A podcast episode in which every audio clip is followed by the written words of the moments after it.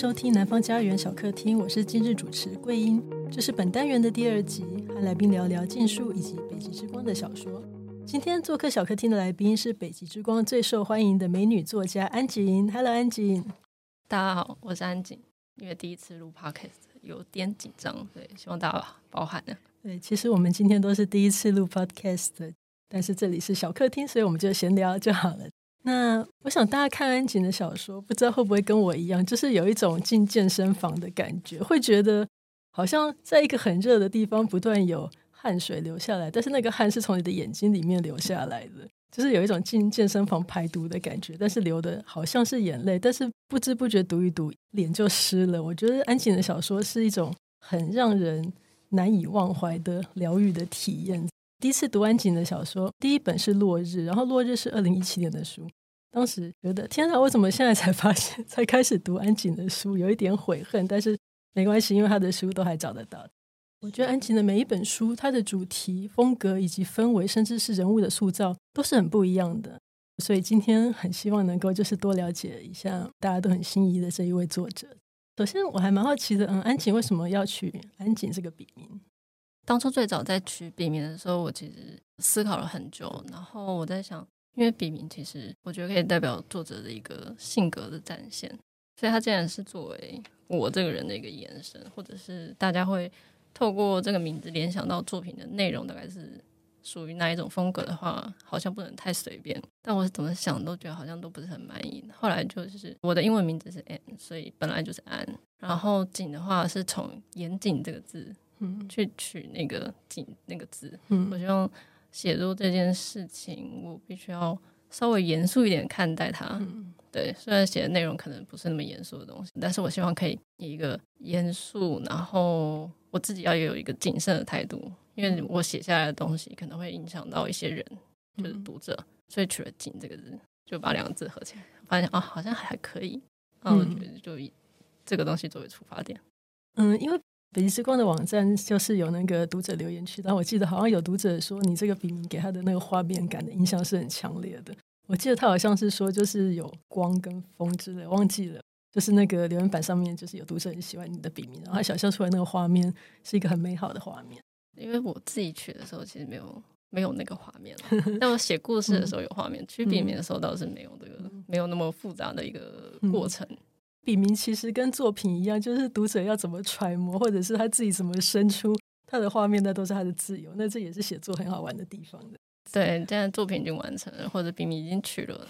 那怎么解读，就是留给阅读的人这样子。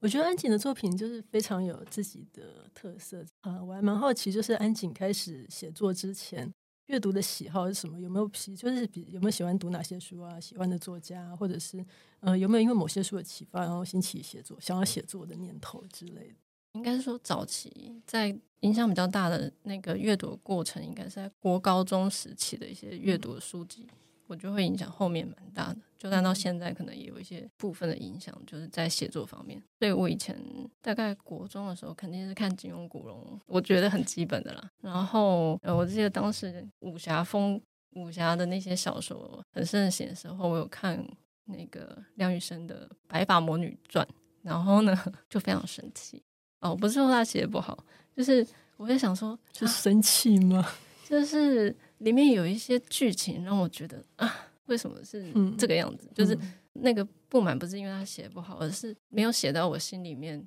觉得很满意的那个点。但是作者他有自己的想法，嗯、所以我肯定不可能让他把剧情导到我想要的那个地方去。所以你想要的那个是很具体的东西吗？已经对我想要的那个其实是很具体的东西，或者我其实一直有觉得说，比如说为什么金庸、古龙嗯的小说里面全部都是。男人跟女人谈恋爱，嗯、为什么呢？好像就是没有写到真正让我觉得说啊，我觉得这就是我最喜欢的一本书的那种感觉。嗯、但是当时候不知道这种感觉到底是什么，嗯、就是有点懵懂的时期。嗯、其实你不太知道你要从书籍里面找到什么，你就大量的阅读。但是就是还在，就那那时候好像找不太到这样子。对，然后、嗯、但武侠小说还是非常有趣，非常好看。嗯、然后角色性格。人物的性格，你会知道哦，你会从中间发现说，原来你喜欢那样子性格的角色，从中间发现说你自己的喜好是什么，嗯，然后从那时候开始就越来越多的书，但也看电影，也看书。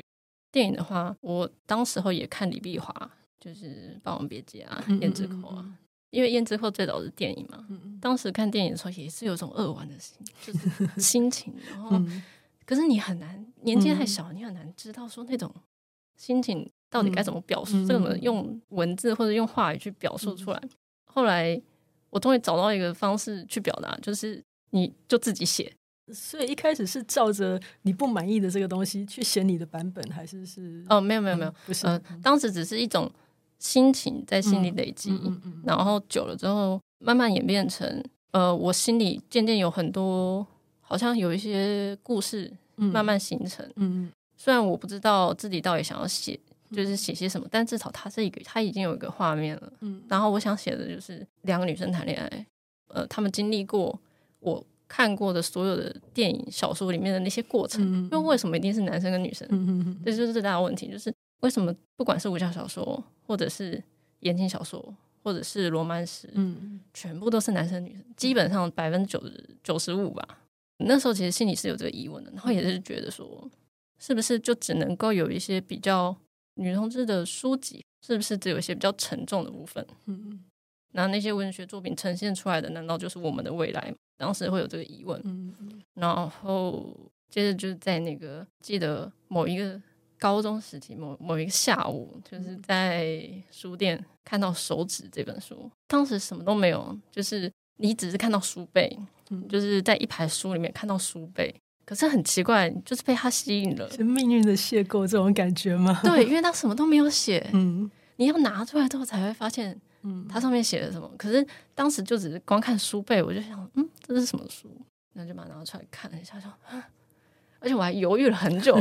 犹豫了非常的久，要不要拿出来，还是要不要买回去？要不要买回去？要不要买回去？嗯，对。当时候大家可能买这些书，早年大家买这些书的时候，可能心里都会有个想法：我拿这本书去结账的时候，嗯，店员，嗯，心里会会不会就认定，会不会他就知道些什么？嗯，然后那时候克服了非常。非常非常大的一个压力或者紧张，把那本书拿去结账，拿回家，然后看了之后，有一种哦，这就是我这阅读有阅读史以来缺少在找的那个东西。虽然故事的结局，我认为还是可以，还是还是可以再写的更多一点，对，更理想一点，但是他已经。让我看到了，我当时候在其他故事里面找的那个东西，嗯、可能就是一个同性之间的，不管他们发生的是他们的一段故事，或一段恋情，嗯、或他们之间发生的事情，而不是世俗之下的，嗯、一定是男人跟女人在一起才能谈恋爱，才能成熟，才能变成好看的小说。嗯、当时是这样想的，然后就开始注意到集合出版社，嗯、然后莫兰社长书。就还是要提到，就是我最喜欢的小说，就是莫兰社长的《鱼》。当时看前面的时候，一直很紧张，就是结局到底 会是怎么样子。我那时候甚至追连载，我还有一点印象，就是甚至那时候是追连载，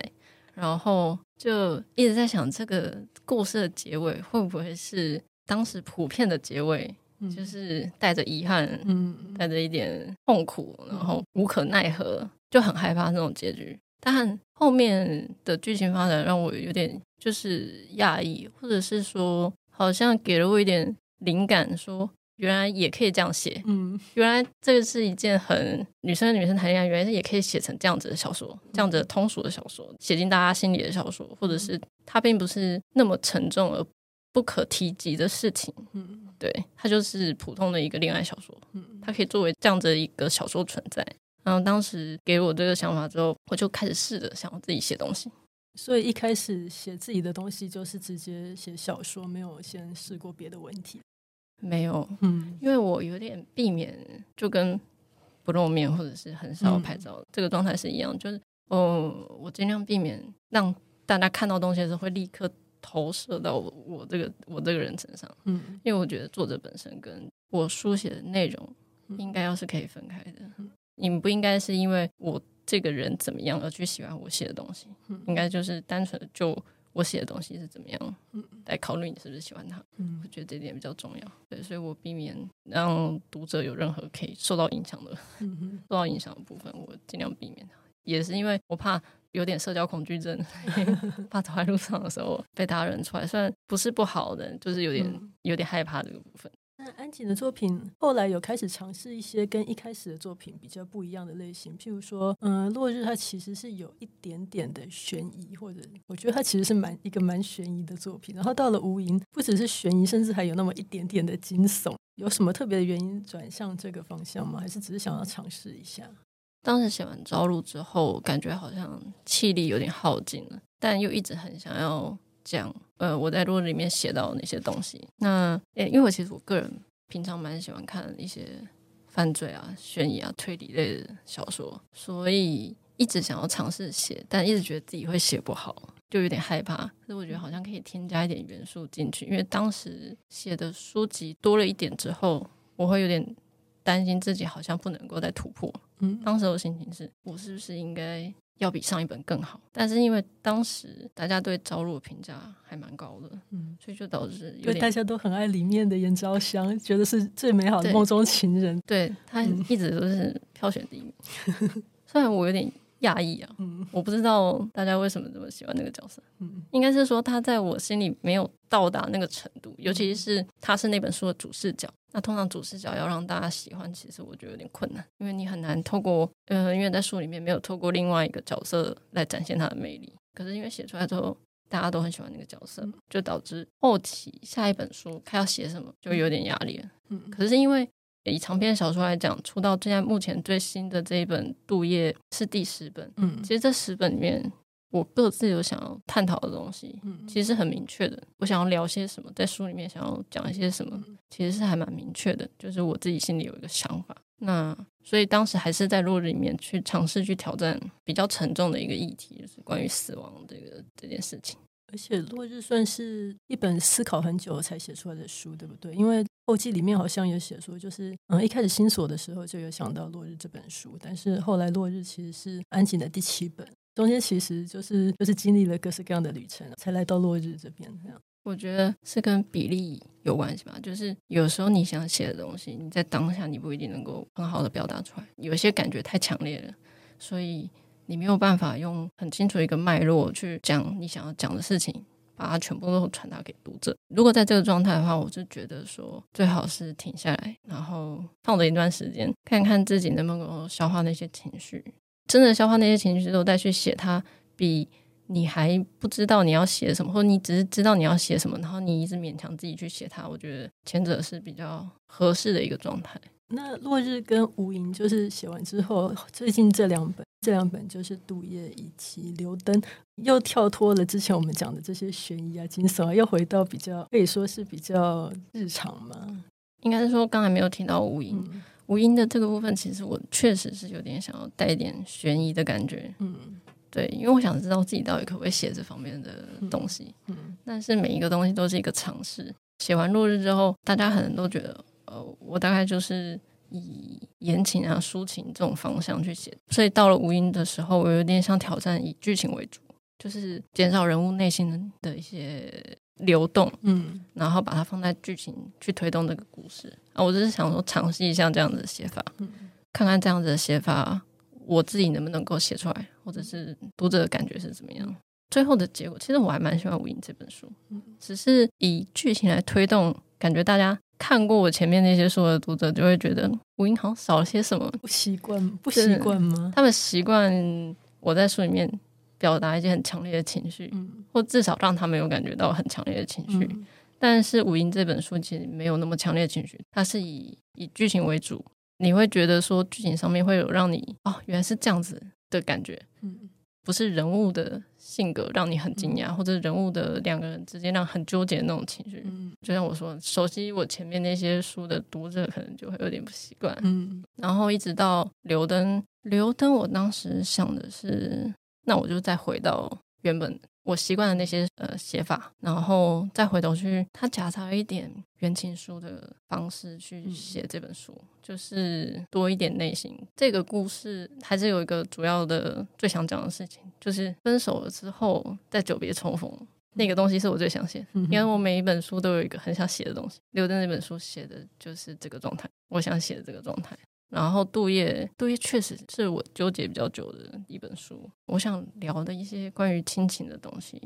关于孤独，关于寂寞的东西，在这个故事里，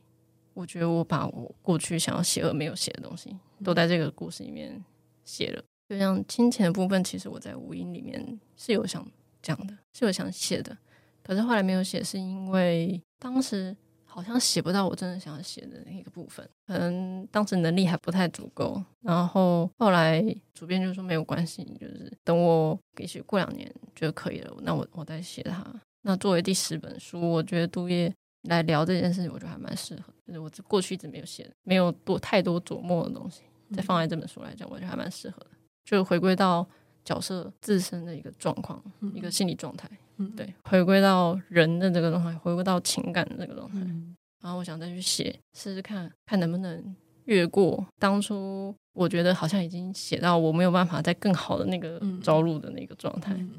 可是当我前阵子也是，我们又做了招录的修订版。我在回去修改它的时候，发现好像它也不是那么一座不可跨越的高山，只是因为我写完东西之后很少再回头去看，所以我一直觉得那座高山它就是一座高山。然后当初写那种东西，我已经不可能再更好了，那个想法一直留在我心里。可是当去出修订版，然后再回头去看它的时候，我有种好像也没有我想象中那么困难，就是跨越它这件事情，好像也没有我想象中那么困难。然后已经写完的杜叶，事实上我觉得比它更成熟，也是给了我一个蛮不一样的经验。因为我是呃写完朝露过后，这几本内心其实都一直有一种朝露，就是我很难再写超越他的小说，或者是至少情感上面没有办法再写出更好的。当时心里一直有这个想法，所以他嗯、呃、会慢慢的变成自己对自己的一个压力。只是写完杜月，然后再去回去写修订版之后，还发现啊，好像也还好。现在是有这种感觉，所以呃，有这些读者问我接下来要写些什么，我心里想说，嗯，再想想，可能有一个新的开始。对啊，因为安井的十本书的确是一本比一本更厉害，这样子。那呃，我还蛮好奇，就是一开始就是最初的起点，就是安井第一本小说《心锁》，听说从第一次投稿到最后出书，中间就是经过了五年的岁月，这样子。可以请问一下，这五年的 心路历程吗？当时我收到那个审稿意见，当时投稿就是北极之光刚创设的时候，然后我那时候内心真的非常激动，想说啊，北极之光征稿，然后我内心非常的激动，就是有一种哦，好像机会来了，但是又很又很害怕受到伤害，因为你不知道自己到底能不能成功的稿件可不可以成功的被出版社接受，你也没有做过这件事情，那我就是想说，好，那至少我要开始写。所以我就开始写，我终于开始写了，就是很多画面在脑袋里面，但我终于开始写。然后开始写了之后，当时候出版社有一个很重要的地方，就是他接受未完成的稿件。我觉得这点对我当时有一点鼓励的状态，因为我觉得在写的过程中，他就算还没有完成，但有人愿意帮我。也许出版社不是这个意思啊，不是帮我看了，只是他希望广纳一些稿件，所以呃，我觉得这是一个机会，所以我就把我还没有写完。但写了，我记得有七万字左右去投稿。后来过一阵子，一个一两个月吧，我有点忘记确切的时间。反正就是收到了回信，然后里面有编辑的审稿意见。当时编辑不是社长，是另外的一个编辑，他写的非常清楚，就是他审稿意见里面有市场性，然后文笔，他就是分的很详细，然后有告诉我每样的评分跟我可以改进的地方。然后我就开始想，我就开始思考它里面讲的每一个东西。他回信给我之后，我有发现一件事情，就是我觉得历练还不够多，不管是感情上或者是生活上。我觉得他提出来那些点，呃，是我的盲点，或至少在投稿之前，我不知道自己原来缺乏这些东西。而是投稿之后，收到编辑非常认真的意见，虽然说是没有过稿。但是，呃，完成后愿意再看，或者是如果我有修正完这些地方的话，他愿意再再去审视的那种，至少信件里面感觉是这样子的一个、嗯、一个说法，嗯、所以让我觉得说，我自己可以再尝试看看，去修正那些部分。然后，所以那五年就是在累积一些感情的状态，嗯、然后还有生活历练，嗯、大概是这样的。然后某一天突然间又又觉得说，我可以再尝试重新写一个。我现在可以写出来的故事。那个故事就是新锁。嗯，我当时写新锁还算蛮快的，那时候怕灵感一断掉，又是断头文这样子，所以当时写应该花两个月左右吧。然后那五年间，我觉得就是多去尝试一些生活里面的一些事情，多去开始会观察，然后把一些生活中的小事记在心里，比较会看到世界大概长什么样子，而不是沉溺在自己的世界当中。写作这件事情还蛮怕陷在自己的世界里面，所以我后来写作的时候也其实也会一直在提醒这件事情，就是你当你写到一段。我觉得太棒了，太好了，真的是不能再更好的一个段落的时候，嗯、你知道，放两三天再回头看一下，嗯、当时自己写的那段，如果他真的还是你觉得很好，那就真的很好。嗯、可是通常就会觉得说，我当时为什么情绪这么激烈？嗯、但是剧情并没有到那么那么激昂的时候，嗯、所以我现在习惯会跟当时养成的一些习惯有点关联性。安井刚刚讲到，就是会嗯，要注意不要陷在自己的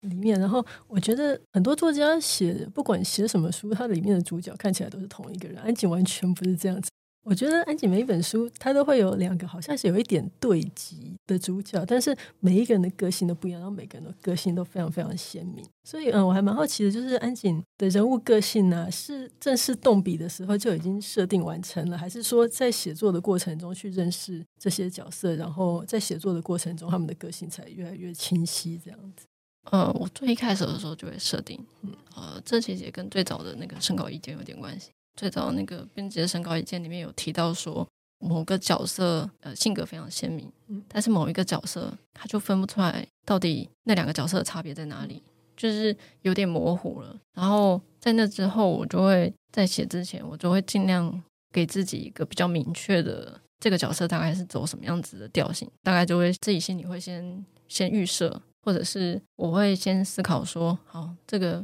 角色就是比较热情的，这个角角色就是比较冷淡的，至少要让大家一看到的时候就知道说，那句话一定是那个角色讲出来的。我觉得这点还蛮重要的，因为如果没有办法做到这一点的话，可能会没有办法让大家知道那个角色自己的魅力、自身的魅力在哪里。为了让大家能够喜欢，或者是甚至我觉得讨厌那个角色。我觉得都是我在写之前会先预设大概要走什么样的方向。嗯，我还想要请教安景一个问题，就是嗯，这可能要先从我自己就是投稿北极之光之前考虑的一些事情开始讲。就是嗯，我投稿北极之光之前有一点害怕，就是伤或者是痛这件事情要写到什么程度？就像我在上一集讲的。我是在读了安井的作品之后，才领悟到说，嗯，伤或者是痛，如果可以写到让读者，比如说我读安井的作品的时候，如果能够让读者感到共鸣的话，它其实就会很有一种疗愈的效果，而不是说你现在写伤时是你的自溺这样子。然后，嗯，我还蛮想知道安井就是在写这些伤痛的时候，嗯，会不会担心读者觉得太沉重？当然，事实后来事实证明，读者都很爱安井写的虐这样子。我想知道，嗯，有没有哪一些读者的意见是让安瑾印象深刻的，或者是嗯这一类的回应？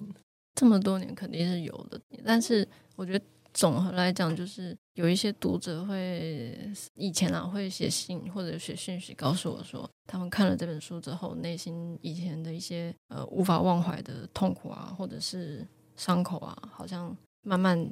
有一种愈合的感觉，或者得到了安慰。这些都是我当时我进行写故事这件事情想传达的啊，我认为他没有他没有感受到，应该从新手开始，我就是抱持了这个想法，就是我希望跟角色有相同或类似经历或者类似感触的、类似痛苦的那些读者，看到小说之后会有一种松了一口气的感觉，对，他们不用担心这个小说会伤害他们，虽然说也许他们的痛苦是类似的。但他们结局可能是不一样的，但是从这边可以给读者一种希望，就是我希望每一个故事的结局都让读者对生活抱是抱着希望的，所以我并没有很害怕在这个故事的过程中加入太多沉重的东西，因为我知道也许有人不喜欢，但一定有一些人是看进去的，因为毕竟读者很多嘛，他也许不喜欢这本，但他可以喜欢其他本，嗯，就像落日一开始。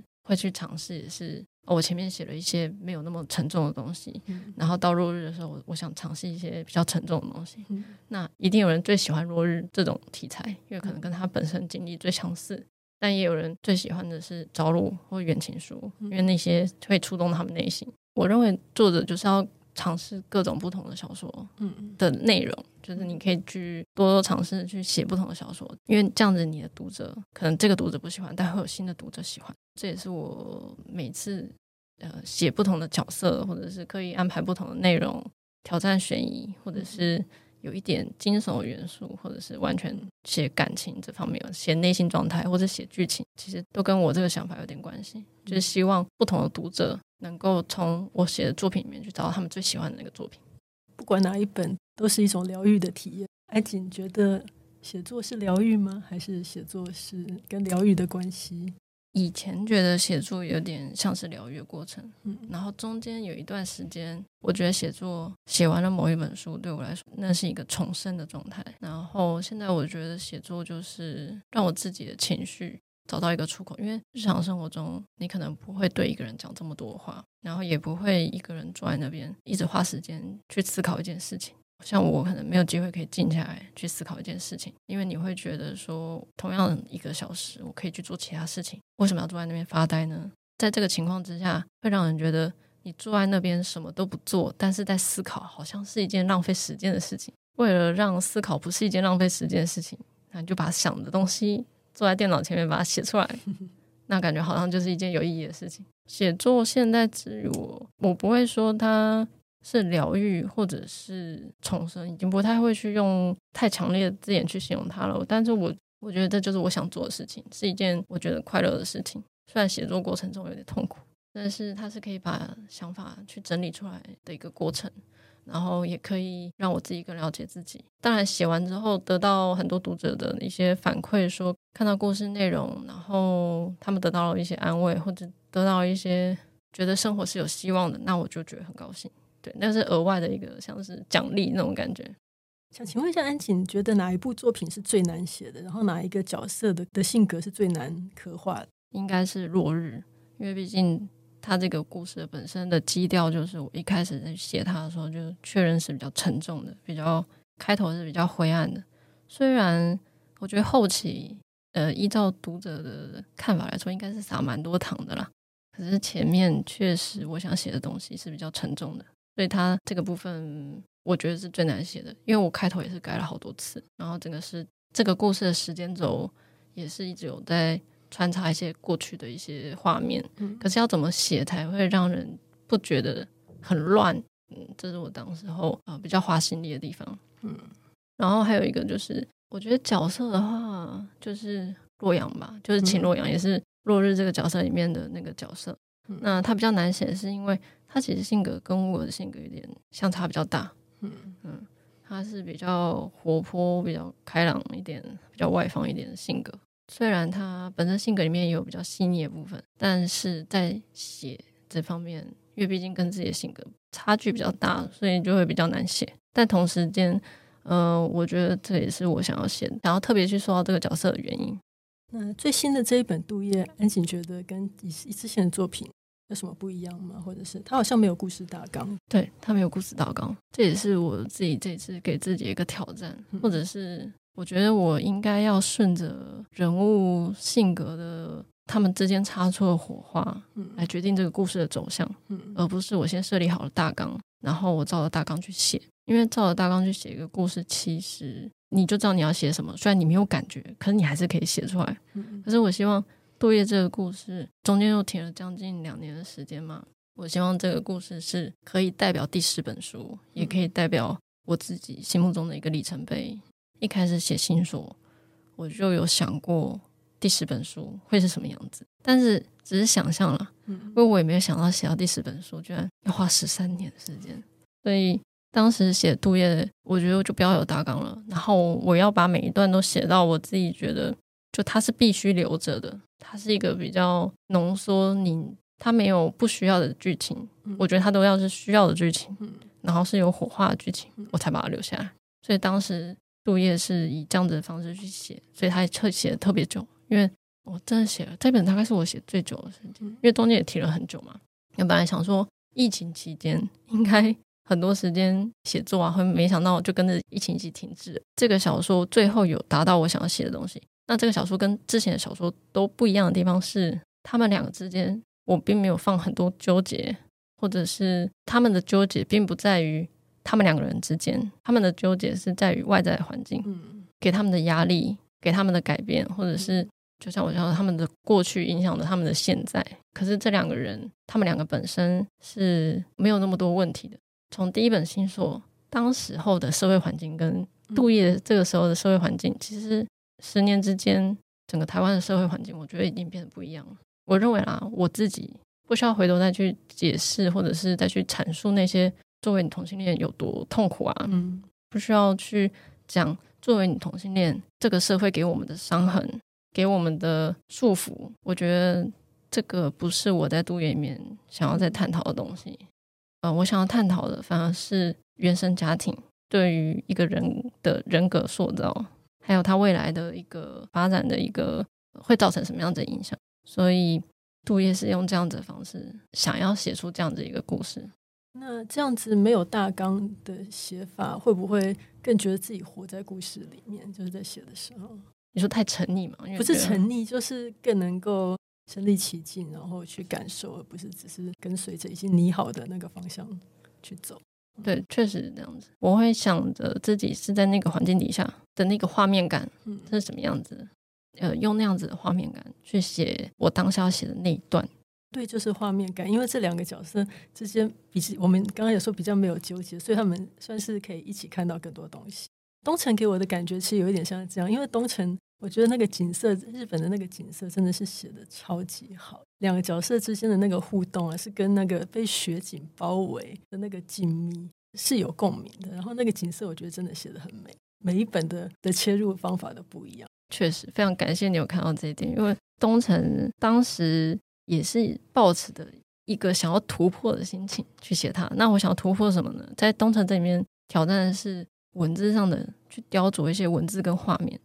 让文字能够跟画面做结合。就比较雕琢这方面，所以东城的画面感是我我比较在意的点。然后每本书都有一些比较在意的点，但是不一定会写出来或者讲出来。只是刚好读者有问到，我可能就会说顺便提一下，然后就很开心他没有看出来这样。那大部分的时间一个人默默的写，然后默默的享受，只有我自己知道我想写什么的那个状态，然后期待有读者可以发现。对，不会想要去暗示读者一下，说：“哎，你没有看到吗？”不会，因为。嗯我觉得作品写出来怎么解读，真的是每个人都有不一样的一个。就我这个人可能有点龟毛，如果是因为我讲了你才发现的话，那就不是你发现的，那就是等于是我直接告诉你了，好像就少了一个惊喜感。这好像在安吉某几本书里的角色之间的纠结，好像有这么一点。啊，相通的地方。对，毕竟角色还是由我写出来的嘛，而且多多少少还是跟我本人的性格可能有别扭的地方，可能还是有点相像。那结束之前，我个人有一个非常好奇的小问题，就是想要请问一下安井对北极之光最新出版的这本小说，刚好是我写的，觉得怎么样？好，我也正想跟你讲一下，就是非常非常喜欢。应该说，嗯、呃，我已经好几年没有看一个小说，感觉像在照镜子。因为这个形容可能有点奇怪，就是我看这本小说的时候，其实感觉是有点分裂的。就是我的人是很入戏的，但是我的灵魂有点抽离。就是我觉得这里面的每一个角色都会让我看到一些过去的人生的片段，这是一个很奇怪的感受。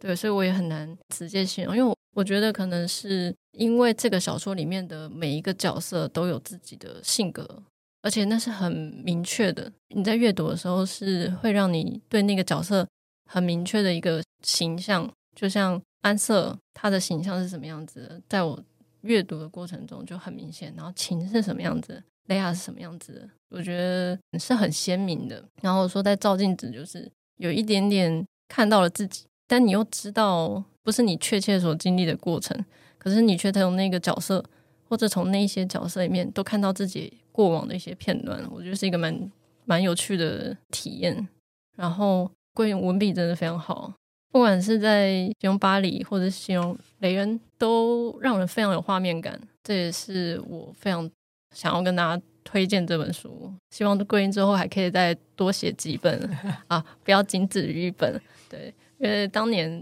社长就跟我讲说啊，希望你不要当一本作者。我觉得这本，我觉得这句话现在可以就是在跟桂英讲的，希望可以很快看到你下一本下一个作品。那今天聊得非常开心，想要请安瑾跟我们推荐几本书单。我觉得我在比较痛苦的时刻，我有看赖香吟老师的《其后》，然后我觉得那是一本很棒、很棒的。我可能不适合评断它，但我我就是推荐大家去看这本书。这样，还有罗玉佳的《弃子围城》，他的散文我觉得写的真的非常好，就是他那个文字的画面感，非常的有带进他诗人的一个 优优美的感觉，所以。我也很推荐罗毓嘉的书，然后还有呃松鼠文化的新书《盖城记》，我也非常喜欢这本书。我觉得他写出了一些画面感，是我可能不能用那么愉快的说喜欢这种事情，但是我觉得他写出了一些东西，是我蛮惊艳的，所以我推荐这三本书给大家。如果有机会的话，呃，希望大家可以看看。谢谢安吉，今天的节目到此为止。南方家园小客厅固定每周四更新，最新讯息请见南方家园脸书及 IG。如果有任何想法，欢迎留言讨论。我们下集见，拜拜，拜拜。